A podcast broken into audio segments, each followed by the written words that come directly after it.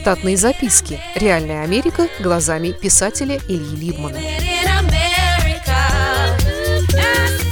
Обычная ливневая канализация в Штатах рассчитывается на ливень, который случается по статистике раз в 50 лет. Тот ливень был намного сильнее. Мне хотелось бы рассказать кое-что о дождях. Но не потому, что я их обожатель или поклоняюсь водным стихиям с неба, а потому, что видел приличные силы ливней и последствия после них. Казалось бы, что жителям Питера дождем не удивить, но это не совсем так. Мы приехали в Штаты зимой. В тот год она была в Нью-Йорке холодной и ветреной, как в Питере. А весна случилась такой теплой и скорой, что и представить себе было невозможно. В апреле пролились плотные и долгосрочные дожди, и после каждого из них за окном все зеленело с новой силой. Мне стало интересно пройтись по улицам, которых я никогда не видел без снега до того. Думал себе, что раз они находятся в неблагополучной части города, то и выглядеть будут соответственно. Одним апрельским воскресеньем я решил сходить в англиканскую черную церковь, послушать госпел и посмотреть на пляски. Церковь эта находилась как раз напротив фабричонки, на которой я тогда работал. Но в течение недели церковь была закрыта, и даже снег зимой бывал не убран с ее дорожек. Вторая служба начиналась в полдень. Я пришел раньше, чем следовало, и курил на лавочке около проходной фабрики на противоположной от церкви стороне улицы. Между тем, нарядно одетые семьи черных конгрегантов чинно подходили пешком к церкви со всех четырех сторон. Мужчины и мальчики были одеты в темные костюмы и галстуки, а женщины и девочки в платье и непременно в шляпке. Все улыбались и здоровались друг с другом. Где-то без четверти 12 в дверях церкви появился пастор и стал приглашать всех заходить вовнутрь. Я пересек улицу, когда из-за полуоткрытой двери раздались уверенные переборы электрогитары и органа. Пастор стоял вальяжно на своей кафедре и рассказывал залу про главные грехи минувшей недели. С ним никто не спорил, и даже наоборот, после определенных слов все синхронно говорили «say it» или «yes, sir».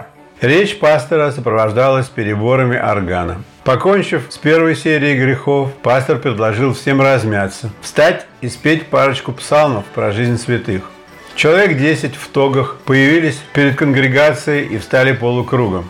Когда заиграла мелодия псалма, все стали покачиваться, притопывать ногами в такт и хлопать в ладоши на полтакта позади. Вдруг хоровое пение нарушилось одним сольным женским меццо – я стоял в самом конце зала и саму поющую не видел, но видел, как образовалась своего рода воронка из людей вокруг нее. Мелодия была мне незнакома.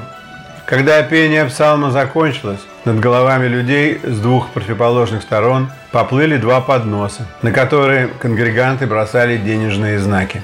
Доплыли они и до меня.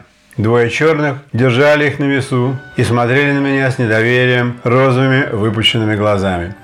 На подносах лежали горы мятых долларовых банкнот и несколько проштампованных лотерейных билетов. Я положил по доллару на подносы и отошел в сторону входных дверей. Там несколько молодых людей искусно двигались, как Джеймс Браун, под непринужденное гитарное обренчание популярного среди черных фанка.